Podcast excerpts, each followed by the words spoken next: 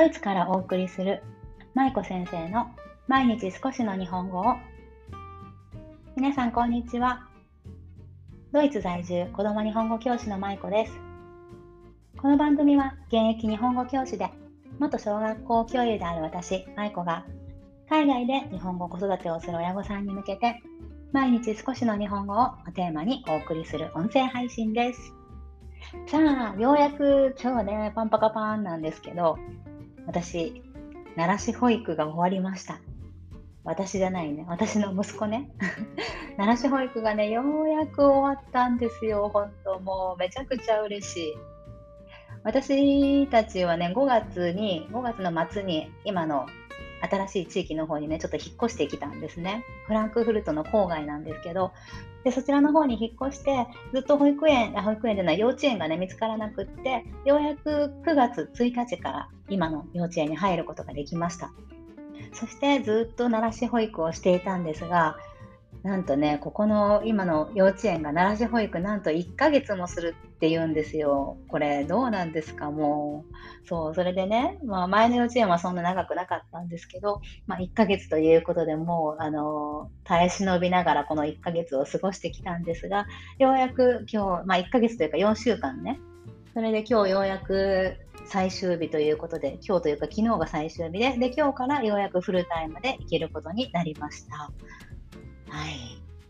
ね、もう世の中のお父さん、お母さん、本当にお疲れ様ですという感じで、奈良市保育、大変ですよね。もう子供は慣れてるんですけどね、なんかまあ、こう徐々に環境を作ってあげようということで、結構時間をかけてする幼稚園だったみたいで、ね、今までなんとかやってきましたが、無事終わることができました。ありがとうございます。誰に？はい。私、よく頑張ったとちょっと自分を褒めてあげて、今日の夜はビールで乾杯します。はい。そんなわけで、えっ、ー、とですね、今日のテーマです。今日は、子供の記憶の話、幼児期健忘というテーマでお送りしたいと思います。皆さん、小さい頃の記憶って何歳ぐらいのものが一番古いですか？一番こう古い記憶、自分の中でね。私はというと、多分、4歳かな ?5 歳 ?4 歳ぐらいだと思うんですけどね。父親と、私の父親とデパートの屋上に行っていたんですよね。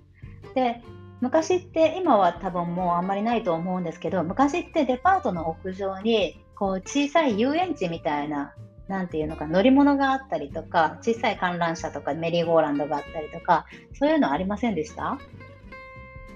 で私は昔その父親とそこにデパートの屋上に行っていてでその屋外遊園地のようなところでね遊んでいてで私がそのお金を入れてくるくるも、ま、くるくるこう回るようなメリーゴーランドみたいなものに乗っているっていう記憶が一番多分ね思い出せるものの中では一番古いかなと思います。で父親は私がそれに乗っているのをこう少し離れてニコニコと見守っているような状況だったんですけど、それがね、今多分ね、あのー、ちょっとこの放送を撮る前に考えてたんですけど、まあ一番古い記憶かなって思うんですよね。皆さんいかがですか？一番昔の小さい頃の一番古い記憶って何が一番古いですか？で最近ねこういうことをねちょっと息子を見ていて見ていてね思ったんですよ。今はこうやって毎日楽しそうにこう幼稚園行ったりとかお家に帰ってきて家族と話したりとか週末出かけたりとかね楽しそうに過ごしてるけどこういった日々のことっていうのは彼は将来的にはね忘れてしまうんじゃないかなっていうことをねふと思ったんですね。で、まあ、そういうことをきっかけに今日は幼児期の記憶子供の記憶っていうことについてちょっとお話ししたいなと思います。で先日なんですが、先日ね、息子と彼の保育園時代の写真を見ていたんですね。で、まあ、保育園時代なので彼が2歳とかぐらいの時の写真だったんですけれども、その写真を見ていた時に、ちょうどクラスの集合写真っていうのが出てきました。あのこっちの日本も多分撮るんですよね、こういうのね。保育園のこう集合写真ってありますよね。あの集合写真を見ていたんですが、いろいろとこう懐かしい写真で、ああ、こんなことあったねとかこう、こういう子いたねとかいうことを話しながらね、見ていたんですね。そしたら、ある時、こうある時というか、ふとね、息子がそこに写っている先生で、メアリー先生っていう女の先生がいたんですね。で、息子が2歳の時ちょうどねそのメアリー先生がそこの保育園を辞めて新しい保育園にねあのあのー、移動されるっていうことでねお別れ会をしたりとかいうことがあったんですけどそのメアリー先生の写真を見てで私が「あメアリー先生だね懐かしいね」っていうことをね息子に言ったんですよ。そしたら息子から何て帰ってきたと思いますかえ？これ誰？って帰ってきたんですよ。もうなんかね、この答えが私衝撃的で、いや、あんた、ああんたとか言って あなたそんなに好きだったのに、大好きだった先生なのに覚えてないの？っていう感じでね、もうすごくちょっとショックでした、私が。ねあれだけ好きで毎日こうメアリー、メアリーって言ってたのにって思っちゃったんですよね。で、まあそういったことでちょっと今日の話につながるんですけど、まあ、人間の記憶っていうのはそもそもなんですけど、小さい頃のもの、赤ちゃんだった時の頃の記憶っていうのは、私たちは忘れていますよね。皆さん、赤ちゃんの頃の記憶がある方っていらっしゃいますか？あの、なんだっけ、体内、体内記憶でしたっけ？ちょっとそういうのはね、別に置いといて、はい、置いといて、まあ、こう基本的に一般的にね小さい頃の記憶っていうのは忘れられると多分私たちはねあの理解していると思います。私も実際実家にあの母親が昔ねアルバムをずっとこう私たちの成長に合わせて作ってくれていたんですがでそのアルバムアルあバブラバババアルバムアルバムの中のなんだろう小さい私がまだ本当に赤ちゃんの頃0歳から2歳ぐらいの頃の写真とかを見てもね全然思い出せないんですよね。で母親は今日は家族でこんなところ行きましたとかいうふうにねこうメモを残して貼っているんですけれどもでもそれを見てもあこんなとこ行ったんだっては思うんだけどでもその記憶はねなかったりするんですよね。でこういった小さい頃の記憶私たちが忘れているような小さい頃の記憶のことをあ小さい記憶の小さい頃の記憶をこう忘れてしまうことを心理学の言葉で幼児期健忘幼児期の健忘は健康の健に忘れるっていう字ですけど幼児期健忘って言うんです、まあ、つまり幼児期の記憶がなくなるっていうことですね。で一般的に3歳以前の記憶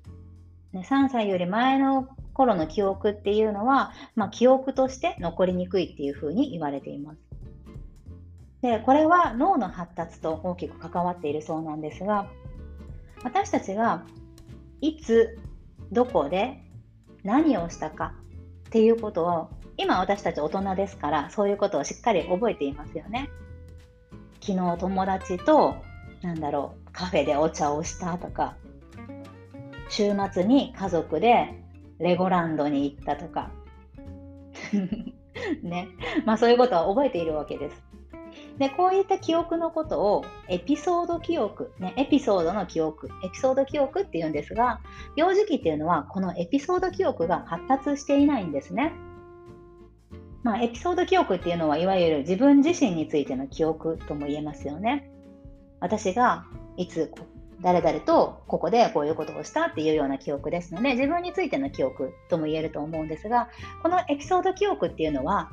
発達がすごく遅くって4歳ぐらいになってからようやく機能し始めるというふうに言われているそうです。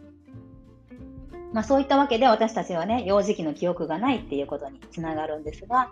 皆さんいかがですか？この幼児期の記憶っていうのはね、私も昔あの大学で臨床心理学を専攻していたのでなので、まあ、大学でこういったことをいろいろと学んだなっていう記憶があります。記憶。はい。ね面白いんですけどね。まあ、その脳の中で 海馬っていうところがあってその海馬がまだ未発達というかあの成熟していないので、まあ、そのエピソード記憶につながりにくいっていうことみたいですね。はい。でまあ その今息子を見ていて思うことはやっぱりその今はね私とこう話していたりとか家族で出かけたりとかあるいは日本にね行ったりとかそういったこともいろいろしますけど、まあ、そういった記憶すべてがこうどこまでねどこまでというかいつまでね残っているのかっていうことはすごくねあの考えるとしんみりしてしまうなと思います。今私たちがこう必死で、ね、日本語タイムとか言って毎日日本語を私がね教えたりとかあとまあ日本のおじいちゃんおばあちゃんと日本に帰った時にね一緒に遊んだりとかどっかお出かけしたりとかそういう記憶ってすごく大事だなとは思う反面やっぱりもうあの彼にとってはね、まあ、忘れてしまうような記憶になっちゃうのかなっていうことを考えると少し寂しい気もするなと思います。まあ、うちの息子は今4歳半なのでもしかしたらね覚えているかもしれないんですけれども、まあね、そういう意味でちょっとこう幼児期の記憶っていうのは私にとってもそうですし息子にとっても、まあ、皆さんのお子さんとか皆さんにとっても忘れてしまうものだと思うので、まああのー、ちょっと寂しいなと思いつつ今日はねその幼児期健忘ということについて考えてみました。私が今こういうふうに息子の記憶のことを考えてああ今こういうこうやってしてる時間も彼は将来忘れてしまうのかなっていうことをねもしかしたら私だけじゃなくってね私の母親も同じように私が小さい時に感じてたんじゃないかなっていうこともふと思いました。はい、そんなわけで今日は幼児期健忘という言葉についてお話ししました。ね、子供の記憶の話でしたが皆さんはいかがですか？はい。じゃあまたえーと、子どもの記憶についてはいろいろと面白い話もあるのでまたおいおいね、そういったこともお話できたらいいなと思います。私も臨床心理学は大学の方で専攻しましたけど、その後別にあの院に、大学院に行って研究したわけでも何でもないので、まあ、私の知っている限りということでしかお話はできないんですが、子供の記憶のことについてね、学ぶことってすごくこう子育てにもいい影響があるなって私は思うんですよね。なので、まあ、皆さんともそういうお話をこれからもシェアできたらいいなと思います。そんなわけで今日は子供の記憶の話、幼児期健忘というテーマでお話ししてみました。今日も最後までお聴きいただきありがとうございました。舞子先生の毎日少しの日本語を引き続き一緒に頑張っていきましょう。ほなまたね。